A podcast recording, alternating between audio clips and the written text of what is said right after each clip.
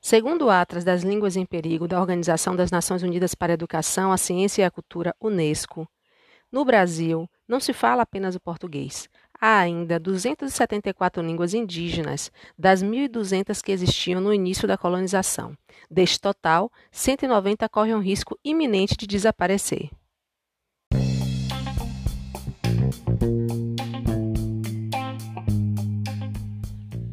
Olá, ouvinte! Seja bem-vindo ao Vozes Podcast. Eu sou Nívia Cerqueira e o bate-papo de hoje é sobre a ameaça de extinção das línguas indígenas no Brasil.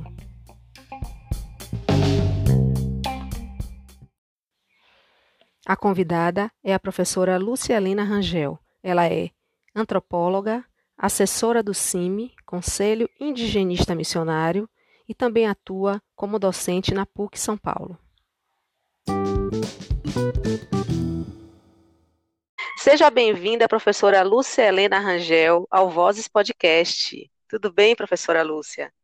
Tudo bem, tudo em ordem.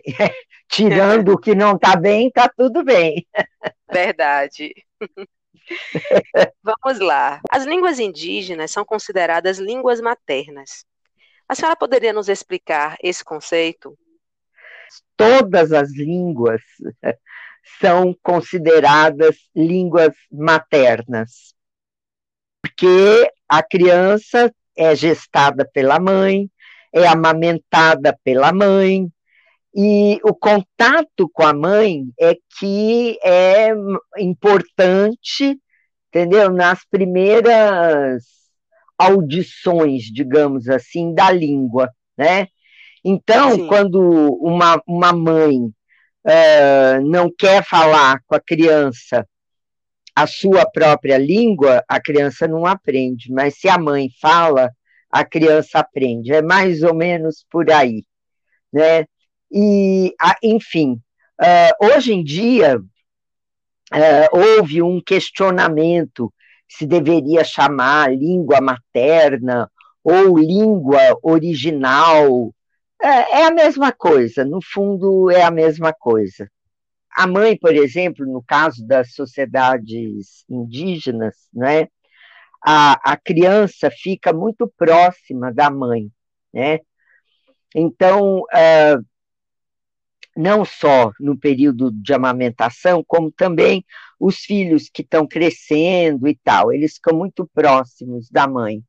Né? E ela, ela ela é aquela que transmite né, é, a cultura né, do povo é, de uma maneira cotidiana, né, pelos seus gestos, pelas suas atitudes, pelas suas atividades, as crianças vão imitando. E então, num primeiro momento, na primeira infância, elas imitam mais a mãe, né? Os meninos, de, depois de uma certa idade, eles imitam o pai, né? Que tem também esse papel educativo e tal.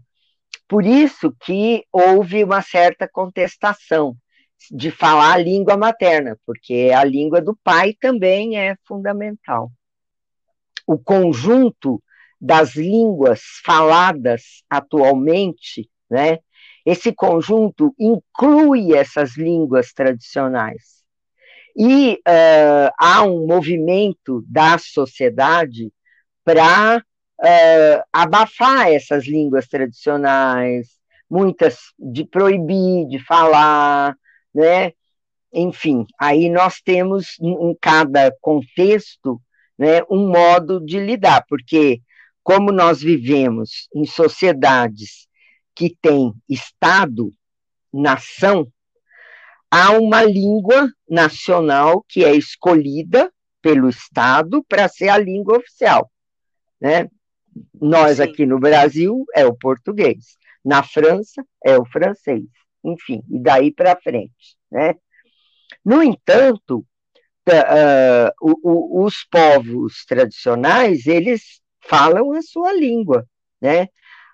Mesmo falando, então, eles são bilíngues, eles são poliglotas, mais do que aquele cidadão uh, que, que não tem mais uh, referência na ancestralidade. Então, por exemplo, na França, né, na Bretanha, né, ainda é falado o bretão, né? Ele ainda é falado. E, e tem a culinária bretã, tem uma série de, de atividades, tem festas, tal, que são bretãs e não francesas, né? Como é na Espanha. Na Espanha, no país basco, se fala o basco. Né? Na Catalunha, né, se fala o catalão. Né? E, e, agora, o espanhol é a língua oficial do país. Aqui no Brasil nós temos muitas línguas, né, que são uh, faladas. O IBGE contabilizou 305 diferentes etnias indígenas no Brasil. Apesar da enorme diversidade linguística existente no país, a percepção que temos é de que o português é a única língua. Esse desequilíbrio, sobretudo em relação às línguas indígenas, ameaçam a preservação das línguas maternas. Né? O que a extinção dessas línguas representa para os povos indígenas e para nós brasileiros? Então, uh, no caso, né, parece que são 280 ou por volta de 280 línguas né, faladas pelos povos indígenas. Né? Além dessas, aqui no Brasil, nós temos uh, as línguas que os imigrantes ainda falam, né? Então, tem comunidades alemãs que falam alemão, uh, o italiano, o polonês, uh, as comunidades uh, judaicas que falam o, o hebraico, o yiddish, os japoneses que falam japonês, o chinês, o coreano, né, as línguas árabes que também são faladas, e quanto mais chegam imigrantes, mais línguas a gente acrescenta nesse, nesse rol da diversidade linguística, né? No entanto, Sim. a língua, o português é a língua oficial. Quer dizer, nós temos assim um marco de que é 1750, quando Portugal uh, conseguiu por fim explorar o ouro nas Minas Gerais, uh, o Marquês de Pombal, que era o primeiro-ministro do rei de Portugal, ele uh, publicou um decreto dizendo que dali para frente não se podia falar outra língua no país que não fosse o português, tá? Proibiu que se falasse. Por quê? Porque aqui no Brasil o português não era a língua principal. A língua principal nesses dois séculos e meio de colonização era o tupi. O tupi que era a língua geral falada aqui no litoral, nos povos, pelos povos todos, por quem vivia aqui nas regiões litorâneas, e o, e o Inhangatu, né, lá no norte. Até hoje, o Inhangatu é falado no norte. Tem algumas comunidades que ainda falam Inhangatu. Aí, uh, essa era. Por quê? Porque os jesuítas, né, o Zé de Anchieta, ele foi um estudioso da língua tupi, ele fez um, um, uma decodificação da língua, fez um, um dicionário, né? E ela, ela era a língua falada na, na, na colônia. Até os povos indígenas que não eram tupi tiveram que aprender a língua geral. Então, ela, a língua geral não era exatamente o tupi clássico, era o tupi que os jesuítas ouviram e, e transmitiram, né? A gente, essa, essa teria sido a nossa língua aqui no Brasil, era ela. Mas o Marquês de Pombal veio e proibiu. Por quê? Porque eles achavam que essa exploração do ouro ia escapar ao controle, né? que, quem era o trabalhador do ouro? Era o africano, né? Inclusive, foram os escravos que descobriram o ouro em Minas Gerais, né? E porque já sabiam fazer garimpagem, tal, já conheciam o ouro na África e tal. Então, essa foi uma necessidade de fazer o controle, né? O controle da língua, é, então, obrigava todo mundo a falar essa língua. Então, uh, Portugal foi reprimindo, reprimindo, reprimindo, e ao longo do tempo o, o, o, o português acabou se generalizando. Né? Aqui em São Paulo, que era um, uma província uh, onde se, essa língua geral era falada tal, você vai até o século XIX, ainda era o, a língua geral que era falada aqui. Né? Mas, uh, enfim, aí tem essa imposição né, do português, que acaba.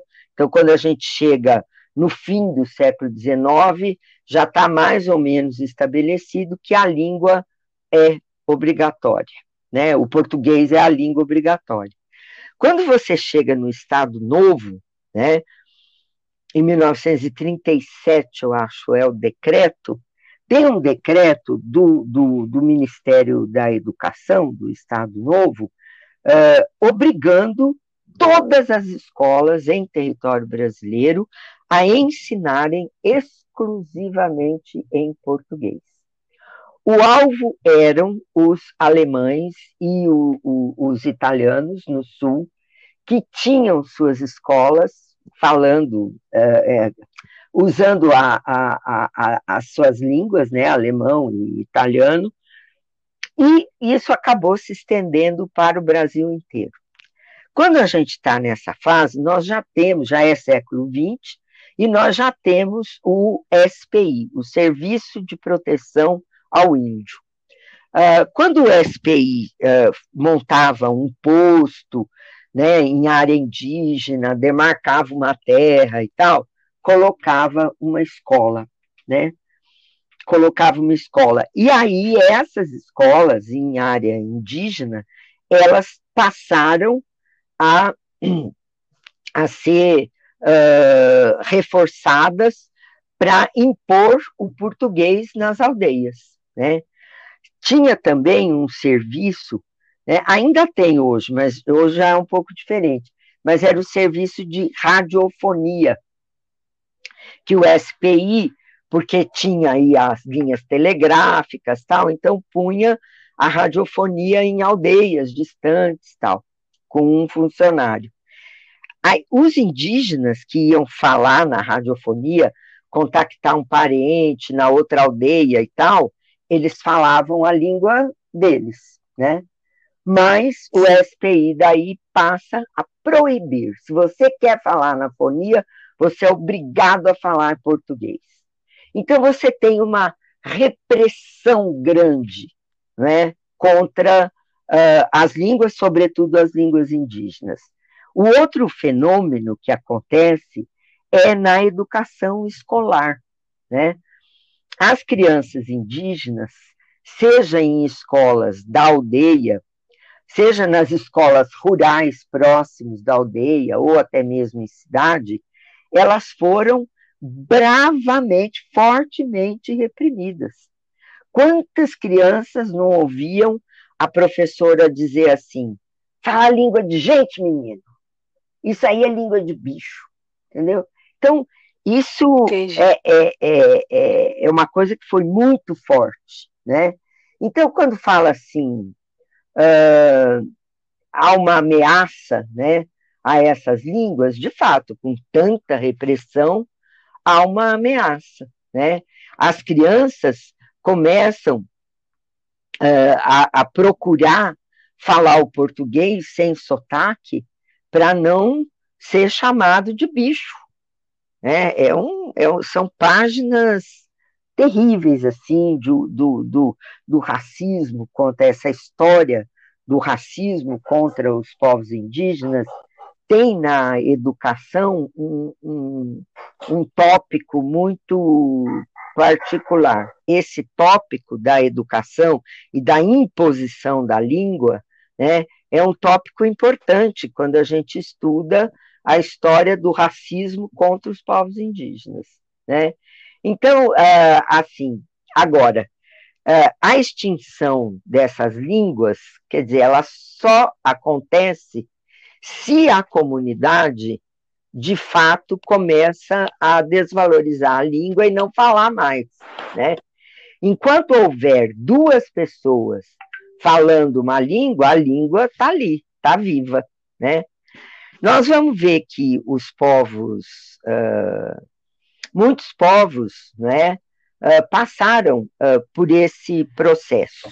Sobretudo os povos que, que tiveram a sua população dizimada, foi ficando muito pouca gente, né? Isso com, com, costumou acontecer ali no Nordeste, com diversos povos tal, eles acabaram se juntando, né? Eram comunidades pequenininhas e se juntaram para fazer frente à própria sobrevivência. Nesse processo, aí acaba que tem predomínio uh, do português, né? Porque daí, se cada um falava uma língua diferente, tem predomínio do português. Tem outros exemplos que a depopulação fez juntar diversas comunidades que falavam línguas semelhantes, assim, né, parecidas. E aí eles recriaram a língua e a língua passou a ser uh, daquele novo povo, uma nova língua né? E não foi o português. Então você tem uh, uma série de exemplos. E a população indígena, essa que deixou que deixou de, de falar sua própria língua, né, acabou sentindo agora as consequências disso, né? Os povos ali no Nordeste, eles uh, passaram muito tempo ocultando as suas referências culturais, né? Porque ali era o, é porque era o antro da escravidão, né? Se você levar em conta que até o fim do século XIX tinha escravidão oficial e que até hoje ainda tem escravidão no nosso país, quer dizer, não é brincadeira Sim. isso, né? Então eles passaram a ocultar. Então eles foram tomados como sendo caboclos, assim, camponeses, tal, e não falavam. Depois de 1988, quando a, a Constituição uh, reconhece o direito, né, o direito originário à terra, o direito a, ao ensino bilíngue, tudo isso a, a Constituição uh, reconhece, né? Eles passaram a se identificar, se autodeclarar indígenas e se identificar e reivindicar a demarcação de terra. Aí vem o Estado e fala: Mas você não é índio, você não fala a sua língua, você. É, minha filha. Mas cada é, então. É complicado demais. São, né? são os grandes paradoxos, as grandes contradições que se abatem sobre os povos indígenas aqui no Brasil, né? E aí, o que, que faz? Eles, assim, não exatamente, eles não falam exatamente a língua e tal, mas tem os cantos, tem as danças, né? E nesses cantos tem a, a, a, a língua, né? A língua está ali, né? Ela está na religião, né? Ela está nos rituais, tal é, não está no cotidiano, mas é um, uma contradição profunda, né? De acordo com os dados do censo de 2010, no Brasil vivem 896.917 pessoas que se declaram como indígenas. Desse total, 57,7% vivem em terras indígenas oficialmente reconhecidas. Para os povos indígenas, as línguas não apenas identificam suas origens, mas também transmitem os valores éticos de seus antepassados. Existe produção é, escrita em línguas indígenas? Ou todo esse legado cultural e identitário corre o risco de desaparecer assim como a língua? Não, não corre o risco, não, porque existe muita produção em língua indígena. Você tem, de um tempo depois de, da Constituinte, uh, as escolas indígenas, elas são bilíngues, né, das aldeias. E tem todo um cuidado de formação de professores. Então, esses professores indígenas, eles têm uma produção grande de material didático, eles registraram é, uh, os mitos, registram histórias e também as gramáticas que começaram a ser feitas, né? Nem todas as línguas tinham uma gramática, né? Aliás, elas não tinham, porque elas são línguas todas de tradição oral. E aí os linguistas, né, intensificaram os seus trabalhos né, para atender as escolas indígenas, intensificaram os seus trabalhos para e, uh, e, e, fizeram, né? Acho que eu não sei, eu não sei dizer isso para você, mas praticamente todas as línguas indígenas elas já têm gramática, portanto elas têm escrita, tá? Aí elas têm escrita, porque a, a função da, da gramática justamente é criar não é, a, a, a modalidade escrita daquela língua. Né? É uma grande transformação, mas é uma coisa necessária uh, no mundo de hoje. Né? E hoje em dia nós temos muitos escritores indígenas que fazem livros uh, bilíngues em português e na sua própria língua. Uh, então, assim, uh, essas línguas, né, elas têm sido reavivadas, digamos. Né? Acho que há um esforço né, dos povos indígenas em uh, reavivar as suas próprias línguas. E isso precisa dar, valorizar a língua, né? Valorizar a língua, porque uma língua que não é valorizada, ela vai ficando aí sim esquecida né? Ela vai indo para a gaveta, né? Ela vai sendo colocada na gaveta. Mas quando ela é valorizada, e hoje eu acho que há uma grande valorização das, das línguas indígenas pelos povos indígenas, tá? Acho que a sociedade brasileira, por exemplo, como um todo, ela não valoriza nem, nem a cultura indígena, nem as línguas indígenas e muito menos as pessoas indígenas, né? Muitas vezes a cultura indígena serve para ah, para fazer obra de arte, para usar os motivos étnicos numa estamparia, num desenho, num não sei o que e tal, né? E isso aí não quer dizer nada, isso não é uh, exatamente valorizar, porque você não valoriza uma cultura se você não valoriza as pessoas, né, que são os membros dessa cultura, né. Uh, então, é, isso é um, isso aí é um, é um ponto, né. É, é uma, uma, triste, triste realidade. realidade é. O censo 2010 revelou também que um total de 37,4% dos indígenas falavam uma língua indígena, enquanto que um percentual de 17,5% não falava português. Considerando somente aqueles que viviam dentro das terras indígenas, o percentual dos que falavam a língua indígena aumentava para 57,3% e 28,8% percentual daqueles que não falavam o português. A ameaça da língua está diretamente relacionada com a permanência dos índios em seus territórios? Bom, por um lado, sim.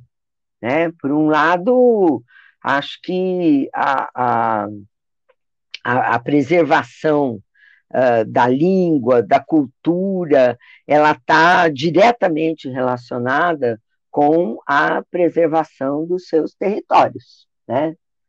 Agora, também, né, se você tem um, um um processo, se você está num processo em que a língua indígena é valorizada, aqueles que foram morar fora da aldeia, eles, eles voltam para e, e, sabem falar a língua, entendeu? Então uh, é, é, um, é, é, um, é um processo mesmo, eu acho que é o de, de valorização, tá?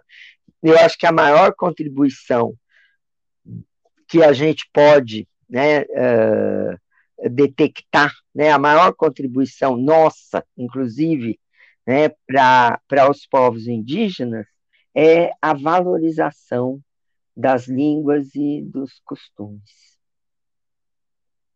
Mas o território é fundamental. Né? Concordo. Né? Ainda de acordo com dados dos últimos censos, Boa Vista tinha 6.150 índios. O número pulou em 2010 para 8.550. Esse êxodo das novas gerações indígenas que estão deixando suas comunidades para lutar pela sobrevivência nas capitais, não seria também um fator que contribui para não, o então, desaparecimento então, aí eu acho que não é.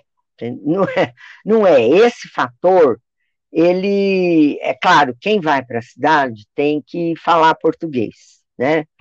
E vai trabalhar e vai, mas o vínculo, né, com a sua comunidade de origem é um vínculo que permanece, né? Então esses, por exemplo, que moram lá em Boa Vista, né, quando tem uh, certos rituais, todo, todo mundo vai para a aldeia, né? E ali na aldeia se fala a língua né, do, do povo. Então, é, é assim, digamos, uh, não dá para a gente taxar categoricamente. Esse é o Estado. O Estado brasileiro quer, quer que seja categórico. Se o indígena saiu da aldeia e ele tem, ele tem que falar português, ele é obrigado, e ele é obrigado a deixar de ser indígena porque indígena só é quando está na aldeia. Então, essa visão, né, é, é, ela é marcante, ela é dominante, né, no, no, no Brasil, e as políticas de Estado para as populações indígenas não contemplam a presença indígena nas cidades, e hoje a realidade é essa: tem muita gente vivendo em cidade. Por quê?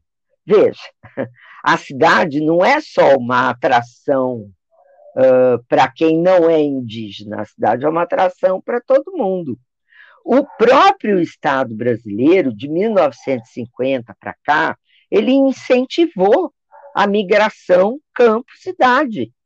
Trazia montes de pessoas, os caminhões, aqueles pau de arara que saíam do Nordeste, tudo trazendo gente para Rio de Janeiro, São Paulo, criando o parque industrial com essa mão de obra e tal. É nessa também, nessas levas, nesses movimentos, é que os indígenas vão parar na cidade, né? Você veja uma cidade como Manaus, por exemplo, ela é um polo de, ali tem emprego, tinha, né? Quer dizer, ainda tem a Zona Franca de Manaus, que uh, já teve seu auge, né? mas dava emprego para todo mundo e tal. Sim. Então, são atrativos que levam. Se você pegar a população uh, do estado do Amazonas, né, tem os que dizem que não são indígenas, mas, no fundo, todos são. Né? Então, assim, uh, uh, o movimento para as cidades é um processo social em curso aqui no Brasil desde 1950 para cá. Né? Então, isso traz também os indígenas. Até uma determinada época, era proibido o indígena ficar na cidade. Então, assim, vinham pancararu lá do, do Nordeste para São Paulo para trabalhar aqui. Na, eles vieram muitos trabalhar aqui na, na construção do bairro do Morumbi, e depois do estádio do Morumbi. Né? Eles vinham como lenhadores para derrubar o mato, para fazer rua, casa e tal, e acabaram ficando aqui. Se quando eles vinham falassem que ele era indígena, mandava eles de volta. Mandava de volta para o SPI. Ah, não, indígena não pode. Então eles começaram a não dizer. Eles aprenderam isso rapidinho né? Depois da Constituição de 88, quando a democracia finalmente deu um pouquinho a cara aqui para nós, eles puderam dizer, não, nós somos indígenas, né? E então você tem ali na, na, na favela do Real Parque, ali no bairro do Morumbi, você tem uma comunidade pancararu enorme, de praticamente mil e tantas pessoas, mil e quinhentas, duas mil pessoas. E eles não perderam nunca o contato com a aldeia deles, com o Brejo dos Padres, lá em Pernambuco. É, todo ano eles criaram uma associação, todo ano eles fazem, em janeiro, freta ônibus e vai lá visitar a aldeia e vai participar dos rituais de janeiro, de janeiro que lá no caso deles é a, a festa do, do o ritual do cansanção. O cansanção é uma planta espinhenta, parece um. E ele conhece o cansanção? Então. Conheço. Então, e o ritual lá é Sim. super importante. Né? Então, eles levam as crianças para serem iniciadas, eles vão participar também para se revigorar e tal. Então, veja, esse negócio de, de, de, de cidade não é a cidade que, que acaba com, com as línguas tal. Aliás, só um parênteses, você viu um filme chamado A Febre? É, tá, é, tá não, no, é, no Netflix. Menina, precisa. Ah, precisa ver. Vou é assistir. É Manaus hoje. e é a, a, história de um indígena que é um trabalhador ali do porto, e, e a filha dele, que, que é uma auxiliar de enfermagem, e que fez um vestibular uh, daquelas cotas né, para indígenas, e passou na Faculdade de Medicina de, da UNB. Ela, então, vai para Brasília, ele está ali, o, o, enfim, é a história dele, né? Eu não posso contar o fim. Não posso contar o fim. Se você não entender o fim, Sim. você me fala.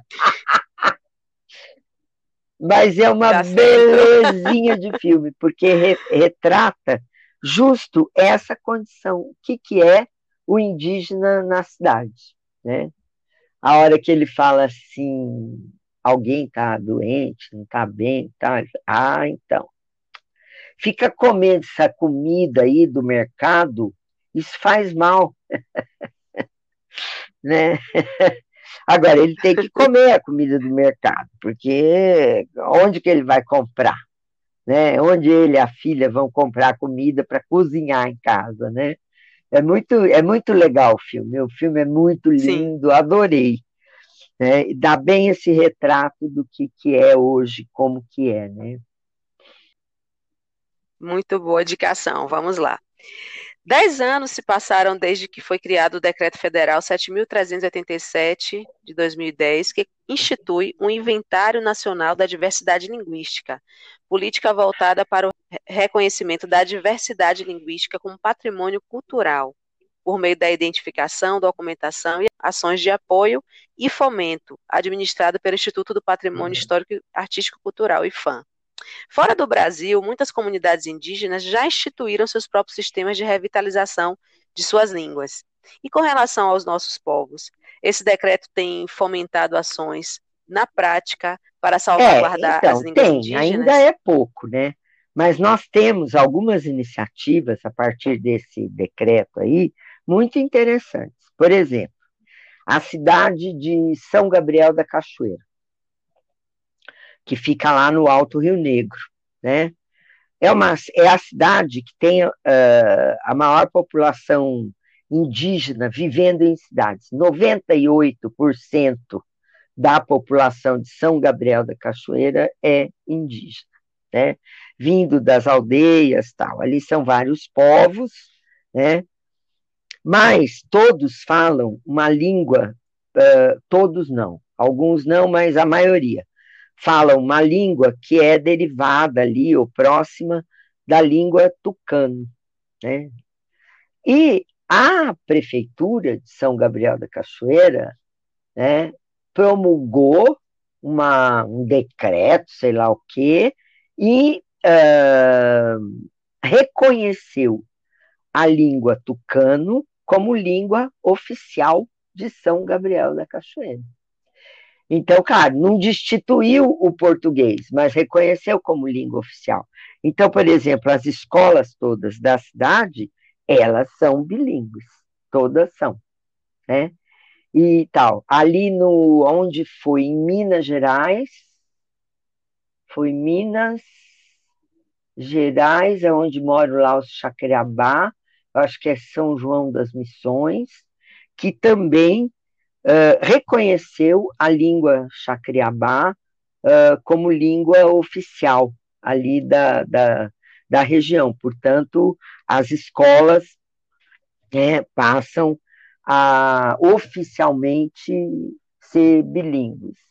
Uh, eu não, não, sei mais aonde era, mas enfim, uh, essa lei ela já teve algum efeito, né? Pouquinho ainda, né? E mas uh, se você comparar, claro, né, com os povos andinos, os povos da América Central, aí lá é outra outra outra atuação, né? Eles são muito fortes, né? Mas eles também são maioria da população, né? Tem os indígenas que vivem nas aldeias, tal, os da cidade, tal. A descendência indígena é reconhecida, né? E pela pela autodeclaração você tem coisas diferentes, né? Que não dá maioria para os indígenas, porque uh, a categoria mestiço, né? A categoria mestiço é a que ganha, né? É que é a, a grande maioria da população. Aqui para nós, uh, a categoria mestiço, né? Que é a categoria parda, né? Essa cor aí, que dá a maioria né, para a população negra. Né? É mais ou menos assim que funciona Sim. nesses estados, nessas sociedades onde os indígenas são maioria histórica. Né? Entendi. Bacana. Na época colonial, tentaram criminalizar o uso das línguas, como a senhora já, já comentou aí. E isso reverbera até os dias de hoje quando vemos uma política que não valoriza os povos indígenas, chegando a negar sua existência nos seus territórios. O desaparecimento da língua e da nossa memória são algumas das consequências desse descaso. Na sua opinião, de que maneira poderíamos é. mudar esse paradigma? O problema nosso aqui no Brasil é a nossa memória, né? É uma memória uma memória obscurecida, né? é, uma memória uh, obnubilada, onde o esquecimento parece que é o ponto central. Né? Como, enquanto sociedade, isso é um, uma coisa muito triste, né? porque a nossa história é contada de um jeito tal, quando você uh, reconta e fala, olha esse processo aqui, essa revolta que tá, fica todo mundo ah, vocês estão inventando, deixa isso para lá e tal, né? Porque a hora que você destampa, né, você tem uma população majoritariamente uh, não branca, né? Nós não somos brancos, né? Então, assim, eu acho que esse descaso uh, ele, ele pode ser confrontado, não é, com essas nossas tentativas né, de acessar a memória histórica né, e de valorizar aquilo que nós somos. Né? Agora, isso é um processo, minha filha, que vai demorar muito tempo. Mudar esse paradigma, o paradigma do esquecimento, né, o paradigma do obscuro, da, ah, esse aí vai demorar ainda, mas a gente não pode desistir. Verdade. A senhora atua como assessora do CIMI, Conselho Indigenista Missionário, organismo vinculado à CNBB, Conferência Nacional dos Bispos do Brasil.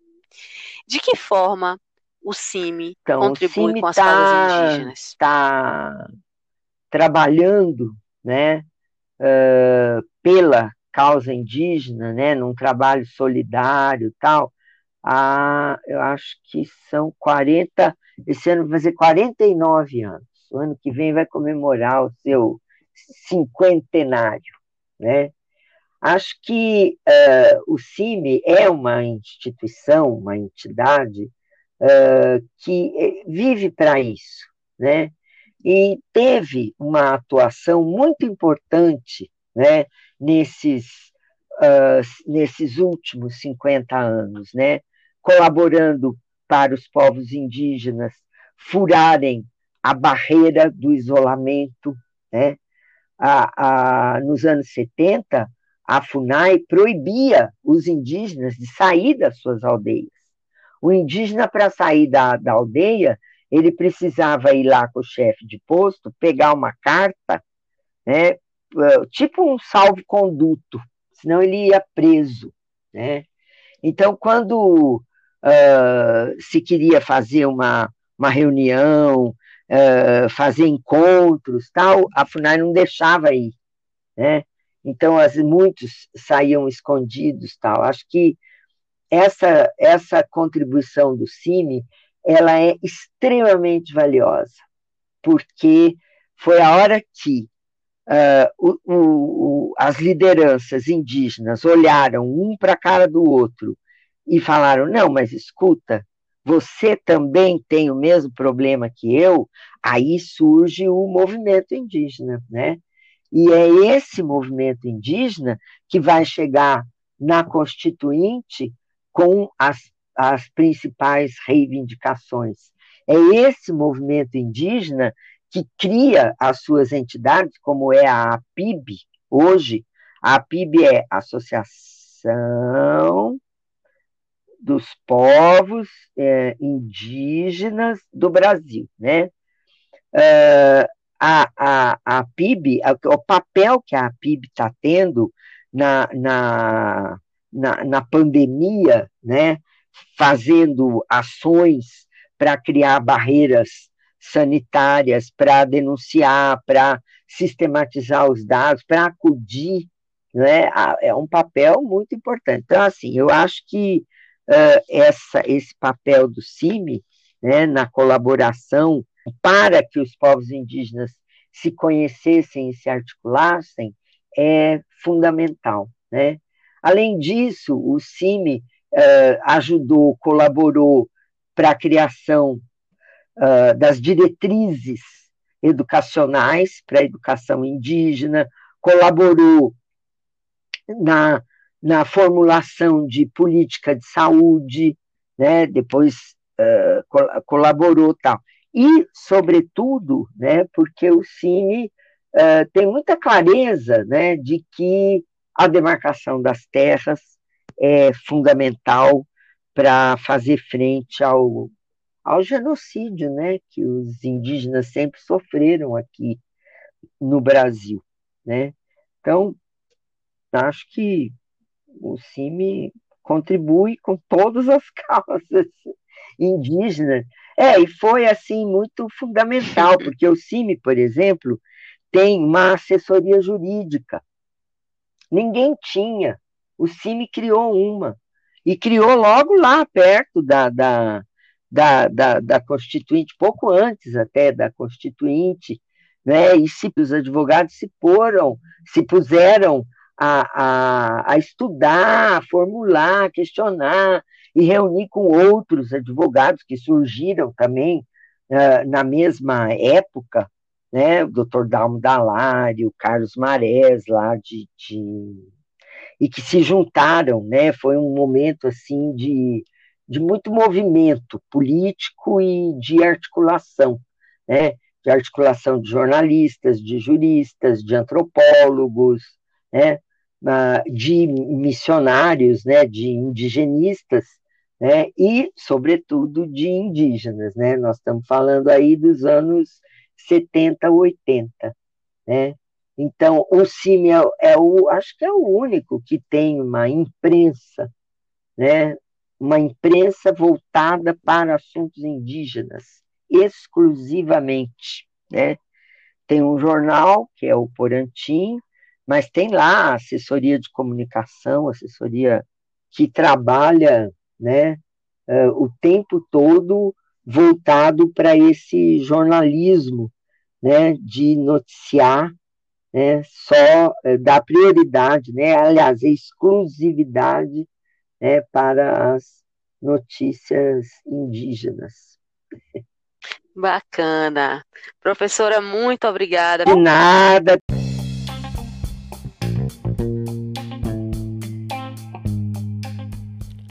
Obrigada pela sua participação, ouvinte, e até a próxima.